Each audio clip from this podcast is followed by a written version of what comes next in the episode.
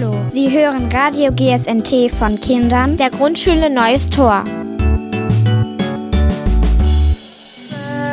Lá em cima daquela serra, tão te chamando assim, Mariquinha, tão te chamando assim, Mariquinha. É uma garota, é uma garota. Desse tamanho assim, Mariquinha, desse tamanho assim, Mariquinha. Galinha no puleiro, galinha no puleiro. Bata as asinhas assim, mariquinha, bata as asinhas assim, mariquinha. Porco no chiqueiro, porco no chiqueiro. Tosse o rabinho assim, mariquinha, tosse o rabinho assim, mariquinha. Pronto, agora esse foi o ensaio, agora valendo, né, professor? Agora valendo? Então Valendo. ensaiando.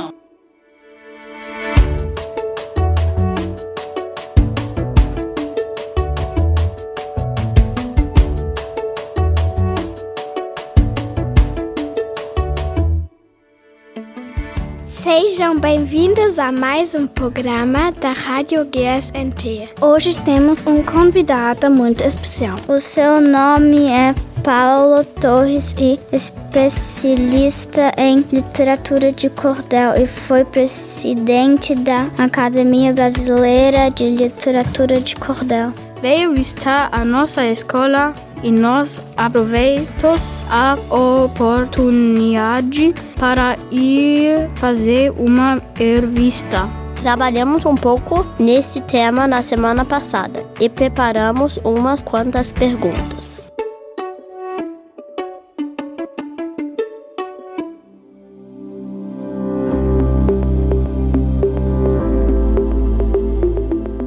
Doutora Paola, muito obrigado por nos dar esta oportunidade de conhecermos melhor o mundo da literatura de cordel. O seu nome escreve-se Paula com O em vez de com U. Começamos, portanto, por lhe perguntar como se pronuncia corretamente o seu nome. Então, meu nome vem da, da minha avó, que era italiana, e ela escolheu esse nome para mim. Então, escreve com O, mas pronuncia Paola, tipo como os italianos falam Paula. É um O que não é Paola, nem é um U como o do Brasil, então é Paula. Pronuncia assim, Paula. Resolvida essa questão, pode explicar-nos o que é mesmo literatura de cordel? Então, a literatura de cordel é um tipo muito especial de literatura que tem uma influência daqui da Europa, da Península Ibérica, mas é só a influência. A literatura mesmo, ela nasce no Brasil, no Nordeste do Brasil. Ela tem uma característica muito importante. São três coisas que a literatura de cordel tem: métrica, rima e oração. Métrica significa que a poesia ela é toda metrificada, ela é dividida com sílabas poéticas. Rima é porque os versos, alguns versos são rimados. E oração é porque ela tem que ter uma poesia. Então a literatura de cordel tem essa característica. Então, por exemplo, eu digo assim: quando pego na viola, faço versos simplesmente, vou cantando a minha rima, só assim canto contente. A saudade e a lembrança de cheiro, lugar e gente prende nosso pensamento num passado sem presente. Nem todo verso tem rima, nem toda rima é repente, só toca no coração o que vem da alma da gente. Então isso é uma rima.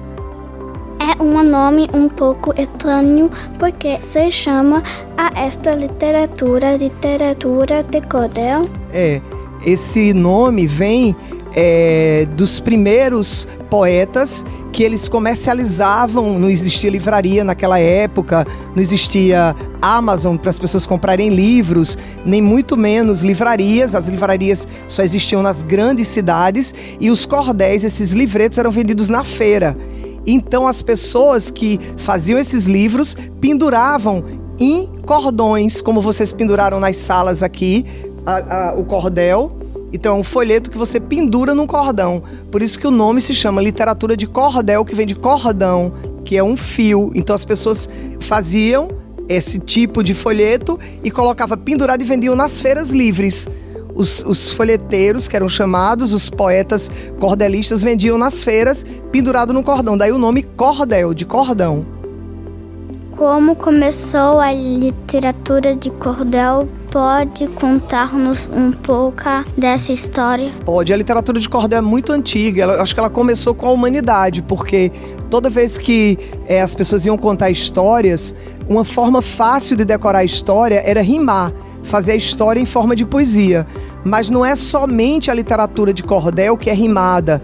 É, existe um livro aqui muito famoso aqui na Alemanha que é Fausto, que ele também é rimado. Shakespeare também rima, mas a literatura de cordel, como eu falei, ela é diferente. Então, esse tipo de literatura de rima, ela começa muito antiga, mas é no Brasil, no sertão do Brasil, que ela vai se chamar de literatura de cordel. Isso começa no início do século XIX, quando os poetas começaram a escrever porque antes disso essa literatura era tocada no violão, na viola. Eles faziam de improviso, eles faziam uma coisa que a gente chama de desafio, que é uma espécie de luta de versos para ver quem ganha. As pessoas ficavam declamando um com os outros e cada um ficava vendo quem fazia uma poesia mais bonita do que o outro.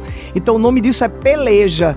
E aí depois vieram os poetas que pegavam essas músicas e escreveram. Então essa literatura, na hora que ela é escrita, é que ela se transforma em literatura de cordel.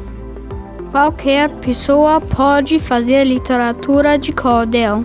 Qualquer pessoa pode fazer literatura de cordel. Se obedecer à regra da métrica da rima e de oração, pode fazer, qualquer pessoa. Como se faz literatura de cordel? Bom, existem gêneros de literatura de cordel. Do mesmo jeito que tem na literatura, assim, tem romance, ficção, HQ, não é? Tem vários gêneros, é, histórias, é, é, por exemplo, Harry Potter, né? Harry Potter é um estilo de literatura, né? É o Senhor dos Anéis, né? Então, assim, cada literatura. Então, dentro da literatura de cordel, também tem a mesma coisa. Por exemplo, é, no Brasil tem um menino muito esperto que o nome dele é João Grilo. Então, o João Grilo tem um amigo. O nome do melhor amigo do João Grilo é Chicó. Então, existe um livro que é As Aventuras de João Grilo e Chicó que é um amigo dele. É, é como se fosse Pinóquio, o grilo falante, sabe? E então isso é um gênero de literatura. Tem outro gênero dentro do cordel, que é um gênero mais assim, do romance. Então, coisa romântica, histórias de amor. Aí tem o romance da donzela Teodora. Eu escrevi agora que eu tô lançando que depois eu posso mostrar para vocês é A Verdadeira História do Pavão Misterioso, que também é um romance. Existem livros, existem cordéis engraçados, que são de histórias de comédia. Existe cordel que é, é, é o, o, o cachorro, é o gato que enganou a onça. A onça queria comer o gato e o gato é muito mais esperto do que a onça. Então, é, o, a onça chega e diz assim pro gato: Ah, gato, eu quero que você me ensine essa forma de como é que você consegue pular assim. Aí o gato vai e ensina vários tipos de pulo pra onça, mas deixa que a onça queria comer o gato. E aí o gato diz: Ah, aí a onça diz assim: Mas esse pulo aí que você faz, que é o pulo fantástico. Aí o gato disse: Esse eu não ensino a esse eu não ensino a ninguém. Esse é o meu jeito de escapar das pessoas que querem me comer. Aí dá o pulo e tchum, foge da onça. Então, assim, tem várias histórias de cordel que são histórias de vários gêneros: romance, comédia, ficção, política. Ainda se faz literatura de cordel? Se faz, se faz literatura de cordel. Eu tô lançando vários livros infantis em literatura de cordel. Eu tô, eu tô lançando Tuiupé e a lenda do Maracá Encantado, que é a história de um indígena, de uma menina indígena que queria ser pajé. E tô lançando também um outro livro que se chama Zusa e Bastiana, que conta a história de um menino que vem da África. A avó dele é descendente dos escravos, então ele vem perguntar pra avó como era isso e tudo. A história do, dos dois, de Zusa e de Bastiana. E também eu tenho o Rio e a Nuvem, um menino que despertou. Então ainda se escreve literatura de cordel e é muito apreciada no Brasil pelas crianças como vocês. As crianças gostam muito. Quem é que ainda faz literatura de cordel? Ah, tem vários poetas, né? Eu faço literatura de cordel. Existe no Brasil a Academia Brasileira de Literatura de Cordel, que tem 40 cadeiras. Eu tô na cadeira número 38, que foi de um, de um poeta chamado Moraes Moreira. Então eu tô sentada na cadeira dele. Ele morreu em abril de 2020. E tem muita gente, tem um outro chamado Moreira de Acopiara, tem também Dalinha Catunda, tem Tião Simpatia, Clevison Viana, Arievaldo Viana, tem muitos autores de literatura de cordel. A literatura de cordel tem que ser em português ou também se pode fazer noutras línguas, por exemplo, em alemão. Olha, eu, eu na minha assim, na minha cabeça, assim, eu fico pensando que como alemão é uma língua muito bonita e muito rica, eu fico pensando que daria rimas maravilhosas. Eu tenho certeza absoluta que seria possível fazer em alemão literatura de cordel. Eu acho que basta somente para isso virar um enorme sucesso aqui na Alemanha que um menino ou uma menina que seja brasileiro e alemão que tenha essa, essa, essa, essa dupla esse duplo conhecimento da língua que eu não tenho, infelizmente, eu acho que faria uma, um sucesso enorme, porque imagina um menino ou uma menina que fizesse em português e em alemão a mesma história e ele soubesse fazer essa essa porque não é contar a história, é contar a história de forma rimada, com a rima correta. Ia ser lindo, né? Ia ser maravilhoso. Eu acho que ia ser assim único no mundo, ia fazer um sucesso enorme, maravilhoso. Ia ser ia ser excelente. Eu queria antes, antes de morrer eu queria ver isso. Uma criança também pode fazer literatura de cordel? Sim, tem várias crianças no Brasil que estudam literatura de cordel e estão fazendo, publicando literatura de cordel. Tem alguns livretozinhos publicados por crianças. Sim, e hoje alguns tentaram fazer literatura de cordel, né? Pelo menos o cordel saiu, faltou um pouquinho de ajuste na rima e que depois até a diretora falou que a gente talvez possa fazer oficinas online. Depois eu posso vir aqui para a gente fazer oficinas juntas. Aí eu ensino a vocês a parte da rima e da métrica. Vocês me ensinam um pouquinho de alemão, quem sabe, né? Quais são os temas na literatura de cordel? Pois é, como eu já falei, né? Existe o romance, existem as, as histórias dos vaqueiros. Você sabe o que é vaqueiro? É, vaqueiro no Brasil, né? São as pessoas que trabalham com o gado, com o boi, com vaca, cuidando. Porque no Brasil eles não ficam confinados, eles ficam no meio do pasto, que a gente chama. Então, os vaqueiros são aquelas pessoas, tem história de vaqueiro corajoso, que o boi, ele entra no mato e o vaqueiro vai pegar o boi, vai buscar o boi para o boi não ficar perdido, ele vai atrás do boi. Tem história de assombração. Vocês sabem o que é história de assombração? Que a gente chama de história de mal assombre, história de mal assombrado, de alma, de fantasma, de vampiros. Tem a história da perna cabeluda, que é uma história, uma lenda de uma perna cabeluda de dois metros, que aparece no meio da noite, na noite de lua cheia, e vem assombrar todo mundo. É uma perna horrível que fala, tem um chifre na perna.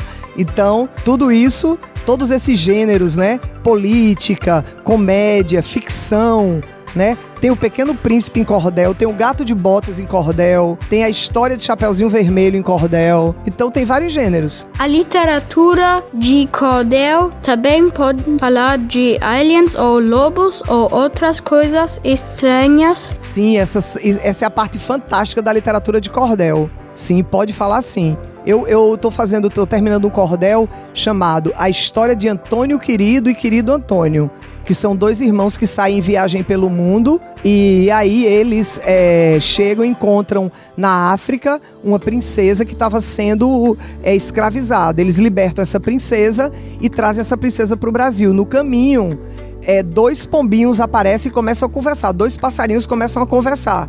E aí depois é, a história é que os pombinhos dizem que vão matar a princesa, que, que ela, vai, ela vai ser morta. No primeiro lugar que eles pararem, vai ter uma fonte de água, essa fonte está envenenada. E quando a princesa tomar a água, ela vai morrer. E aí o que é que acontece? Essa história foi minha avó que me, minha bisavó que me contava. E eu transformei ela em cordel. E aí o que é que acontece? Quando antes da princesa chegar na fonte, o Antônio querido que o viu essa história chega e suja a água da fonte para a princesa não ser envenenada. Só que os pombinhos disseram assim: quem essa história ouvir contar em pedra há de se transformar. Então ele não pode dizer. Aí o irmão dele, você tá louco? Como é que você faz isso? Você suja a água, agora a gente não pode beber. Ficaram, eles ficaram muito tristes com, com o Antônio querido. Aí seguiram viagem para pegar o, o navio para voltar para o Brasil. Quando pararam na segunda parada, eles estavam lá. Aí os pombinhos apareceram de novo. De tardezinha, quando estava todo mundo indo dormir, os pombinhos disseram: A gente vai matar a princesa. Aí o outro: Como a gente vai matar ela? Ah, ela vai encontrar uma plantação de laranjas e a laranja que ela escolher vai estar envenenada. E quando ela chupar a laranja, ela vai morrer. Aí o Antônio querido, nossa. Aí seguiram viagem. Dito e feito. Quando chegaram numa parte do caminho, tava as laranjas lindas, aqueles pés de laranja com aquelas laranjas enormes. Ele não teve dúvida, Antônio querido pegou a espada, cortou todas as laranjas e o cavalo pisou. Pisou todas as laranjas e o irmão dele, como você faz isso? Você tá louco? Como é que você faz isso e estraga todas as laranjas? Porque ele sabia que aí os pombios, quem essa história vi contar em pedra de se transformar. Ele não podia contar porque ele ia virar pedra.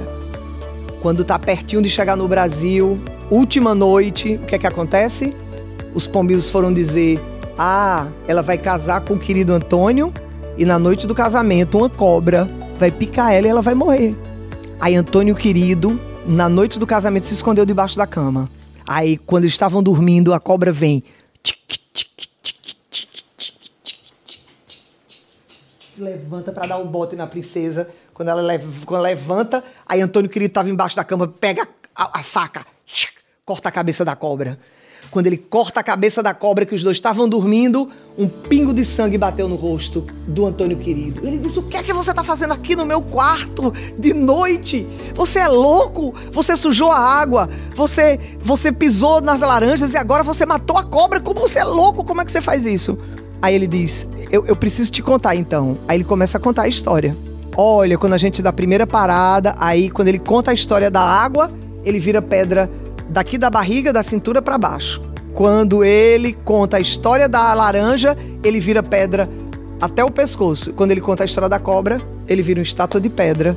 E aí eles descobrem que ele fez tudo isso porque ele amava os dois, ele não queria que a princesa morresse. E aí depois, vocês para saberem o final dessa história, vocês vão ter que ler o meu cordel. Existe literatura de cordel em outros países? Existe literatura de cordel. É muito forte no Brasil. Existe alguma coisa em Portugal, alguma coisa na Espanha, algumas coisas nos países de língua portuguesa, em Moçambique, em Angola, existe algumas coisas. Mas o forte mesmo é no Brasil. Por que tem tanta importância a literatura de cordel? A literatura de cordel tem importância porque ela fala da nossa herança, da nossa cultura, da língua portuguesa. Ela fala também muito da nossa tradição, do nosso folclore, das nossas festas, das nossas celebrações, daquilo que é precioso para a gente. Então, ela tem essa importância, ela traz esse registro daquilo que é precioso para a gente. Nós, crianças, gostamos de livros com desenhos a literatura de cordel também tem desenhos ou figurinhas. Quem faz esses desenhos? Sim, a literatura de cordel, quando ela é para criança, ela tem figuras, ela tem ilustrações. Hoje eu mostrei na sala para alguns meninos é, um livro chamado O Menino que Despertou, que é todo ilustrado por um grande ilustrador brasileiro chamado Jô Oliveira. Ele é muito premiado, ele ganhou mais de uma vez o melhor selo do mundo. Então esse livro que eu fiz é todo ilustrado por ele. Então sim, o cordel infantil ele tem ilustrações, todas as páginas são ilustradas. Soubemos também que há uma ligação entre literatura de cordel e música. É verdade? Pode nos explicar isso um pouco? Sim, existe, porque a literatura de cordel, ela antes de ser escrita, ela veio dessa música de improviso, né? Ela veio dessa música de improviso que se chama repente. Repente. Então, repente é porque é uma música que acontece de repente, ela aparece, né? Por exemplo, Vou tentar fazer aqui um repente, eu não sou repentista.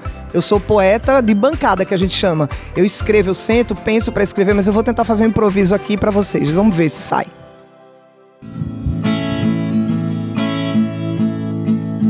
Eu vim ser entrevistada na escola não estou. Hoje eu estou rimando, venho aqui dar um nó. Quem não quiser minha rima vai chorar e sentir dó. O professor Cutileiro é um cabra interessante. Eu pedi um violão, ele arranjou num instante. E agora nós podemos com a entrevista ir adiante.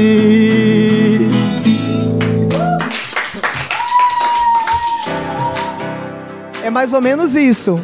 A gente inventa uma rima na hora com a pessoa. Então o cordel veio desse repente onde podemos encontrar literatura de cordel para lermos. Ah, tem vários sites na internet que se você botar literatura de cordel, acorda cordel na sala de aula, é, Academia Brasileira de Literatura de Cordel, ABLC, ou mesmo eu tenho uma página paulatorres.com.br. Tem muita, tem muita coisa de cordel. É só você botar literatura de cordel que vai aparecer várias coisas. Você pode botar ainda literatura de cordel para crianças. Aí vai aparecer só o que foi escrito para criança.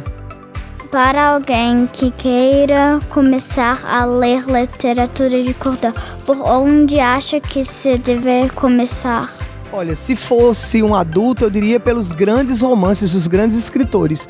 Mas para criança, eu acho que pode começar a ler livros como o meu, O Rio e a Nuvem, o, livro da Júlia Oliveira, A Cigarra e a Formiga, o do Patrick Lima, que é a história de Edgar e Ofélia, é que é um amor, é um, um amor impossível, que é um gatinha, uma gatinha branca com um gatinho preto. Então é por aí.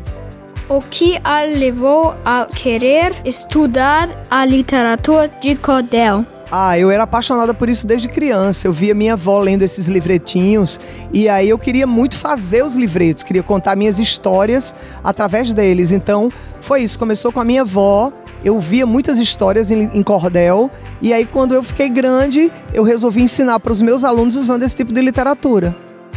Como é a sua vida profissional? Como vive alguém que é estudiosa de literatura de cordel? Bom, eu sou, além de, de, de estudiosa da literatura de cordel, eu também sou médica, né? Eu ensino numa faculdade de medicina, eu sou professora da faculdade de medicina, então eu ensino a médicos, mas aí eu uso cordel para ensinar médicos. Então eu tenho vários livros para os médicos. Eu tenho assim, Leucemia sem segredo, uma cartilha do, de, em cordel, essa tal de medicina, essa tal neoplasia, é, a saga do caroço, que é a história de Maria contra o linfoma.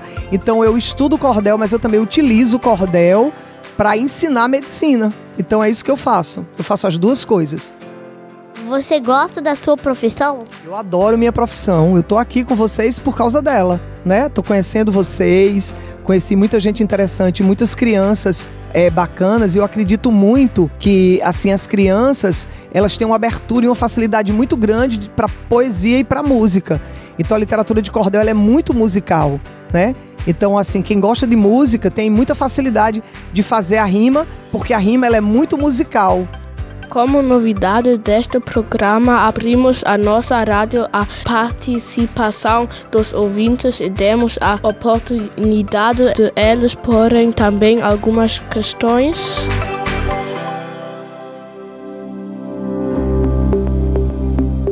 Vamos então ouvir essas perguntas. Olá, eu sou Anacleta, mãe de José da 4B, e a minha pergunta é se me sabe dizer se a literatura também chegou a outros países, como por exemplo Angola. Obrigada.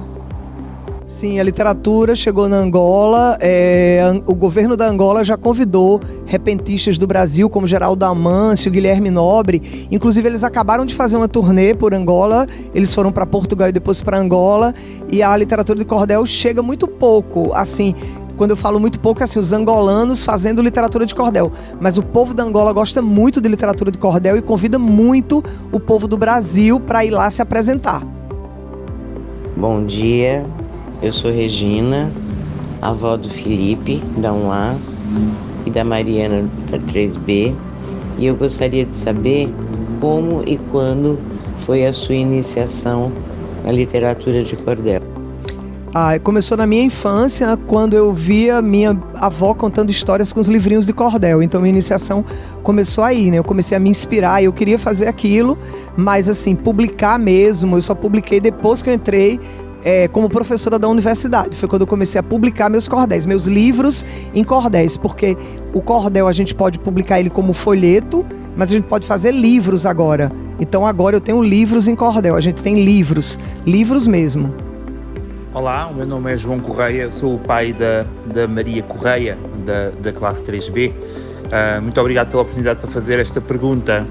Um, eu, eu, os meus pais têm uma, uma pequena casa no interior de Portugal e, e, e há lá um, alguns livros da literatura de cordel, nomeadamente A Mãezinha dos Pobres, uh, que é uma história assim muito popular, digamos, e muito muito portuguesa com o fado, não é? Onde só acontecem desgraças.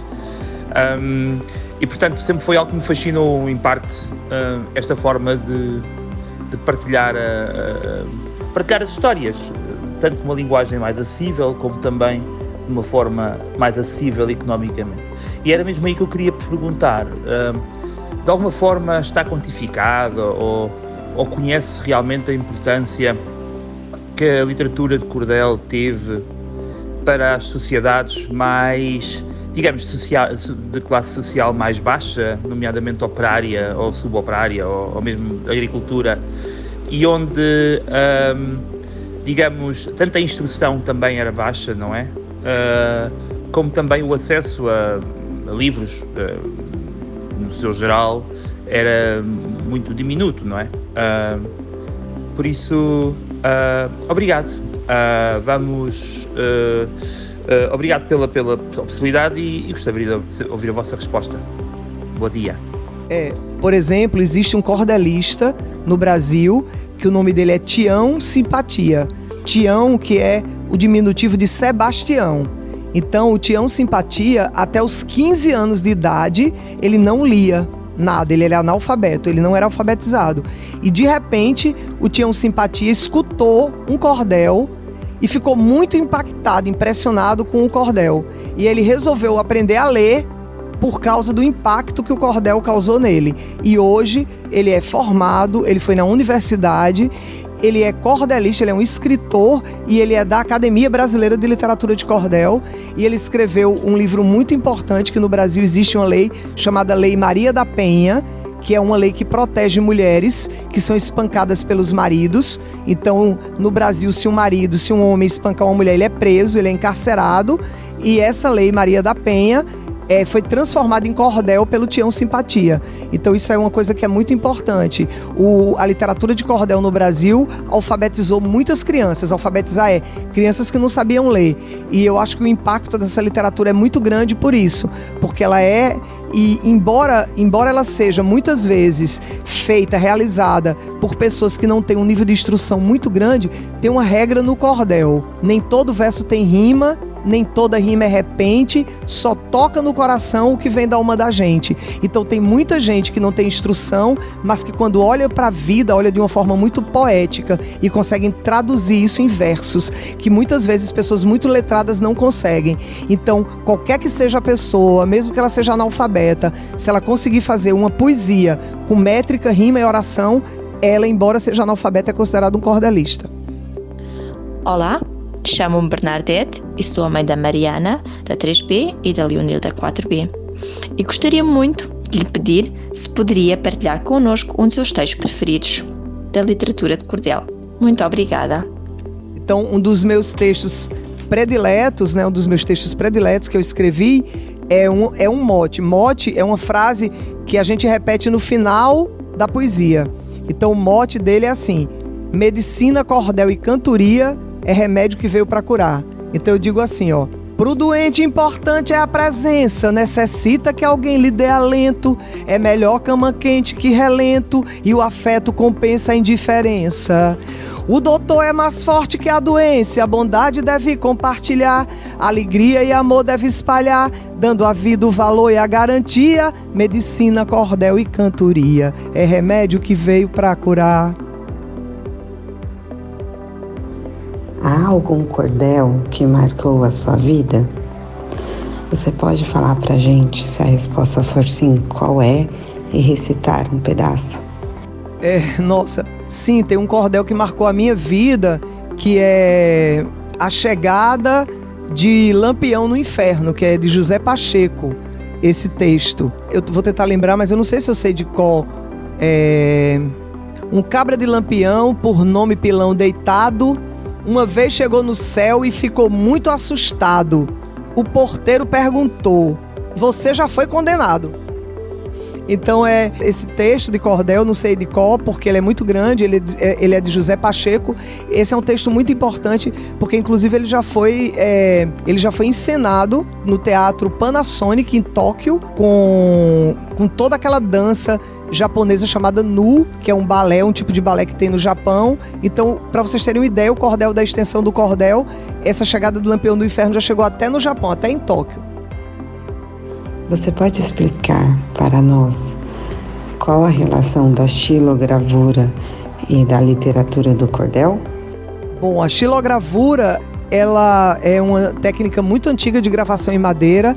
Ela aparece no ano de 893, é, que é um, um, um retrato, um retra, retrata a cena do Buda pregando nos jardins de Jataca, mas a relação dela com a literatura de cordel é que hoje muitos artistas fazem essas gravações em madeira, eles ilustram é, fazem, fazem o desenho, transferem para madeira e eles pegam pequenas, pequenas ferramentas chamadas goivas, escavam a madeira, fazem esculturas, botam uma tinta e revelam. Isso vira a capa do cordel.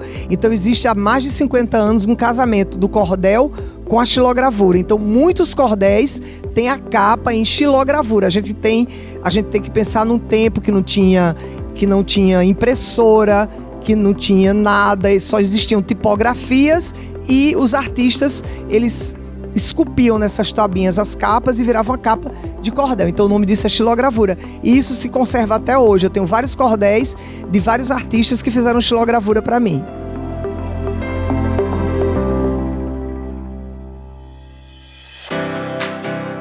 E agora, para terminar, umas perguntas ainda mais pessoais.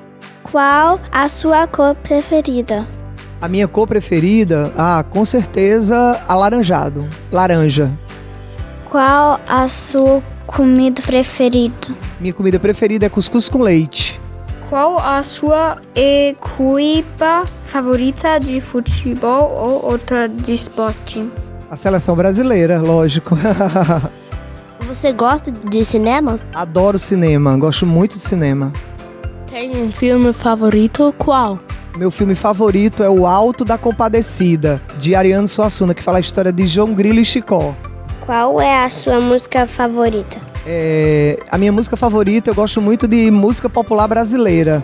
Ah, tem várias músicas, eu não poderia dizer uma música favorita porque são várias músicas, mas eu gosto, o gênero é música popular brasileira, que a gente chama MPB. E livros? Pode nos dizer qual é o seu livro favorito? Ah, sem dúvida, meu livro favorito se chama Grande Sertão Veredas, de Guimarães Rosa. É um grande escritor brasileiro. Ele é meu livro favorito da vida toda. Que outras coisas gosta de fazer na vida? Ah, eu gosto de. Eu gosto de tomar banho de mar com meu filho. No Brasil a gente tem calor e verão o ano inteiro. A gente não tem neve nunca no Brasil. E na minha terra a gente também não tem inverno, então é só verão o ano inteiro e o mar é muito claro, as águas do mar são transparentes e mornas. Então eu gosto de nadar com meu filho, eu gosto de remar, é, numa coisa chamada stand-up paddle, eu gosto de cantar, eu gosto de fazer cordel, gosto de tocar violão, gosto de ir no cinema, aí eu gosto de muita coisa. Eu gosto de ficar aqui com vocês, por exemplo, eu tô adorando. Se pudesse escolher fazer qualquer outra coisa na vida, o que escolheria? Ah, eu acho que seria uma cantora profissional. Tem algum conselho para nós crianças, para as nossas vidas futuras? Tenho sim. É, qualquer que seja o momento na vida da gente que a gente passe, a arte e a literatura são capazes de servir de âncora pra gente, de alívio, de lenitivo. Então, quando a gente tá triste, a gente pode ler. Quando a gente tá alegre, a gente pode cantar. Quando a gente tem algum sentimento, a gente pode desenhar. Então, a arte ela tem essa potencialidade. Ela tem a potencialidade de se conectar a gente com a alma da gente, com os sentimentos, com as emoções e tornar tudo muito mais leve. Então eu recomendo que vocês que têm a oportunidade de estar numa escola que tem música, que tem arte, que tem literatura, muito poucas crianças no Brasil conseguem ter uma sala de aula dessa como vocês. Então, que vocês consigam aproveitar e trazer essa arte para a vida de vocês. Doutora Paula Torres, muito obrigado por essa entrevista. Muito obrigado a vocês, gostei muito.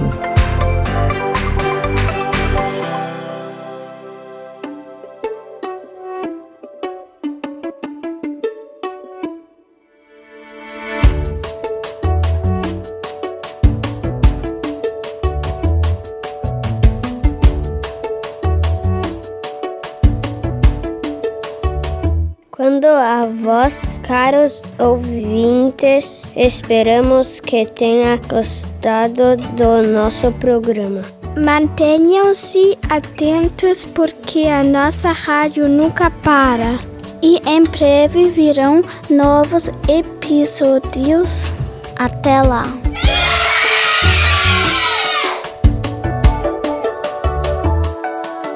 Então vamos.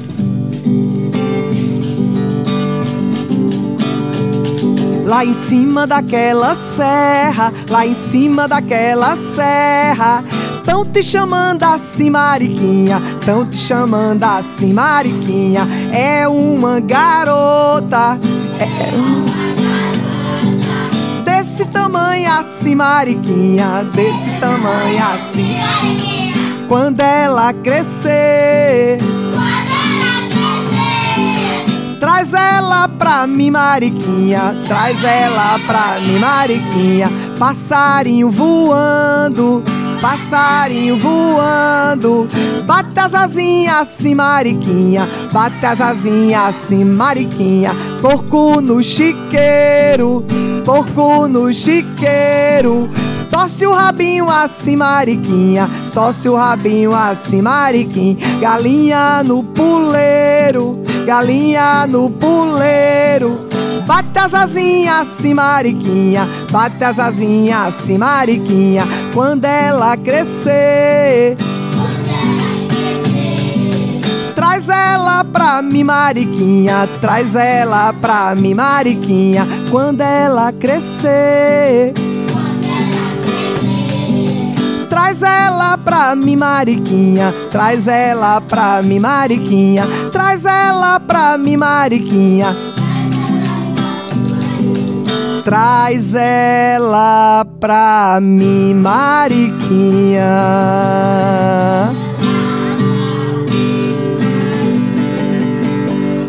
Muito bom.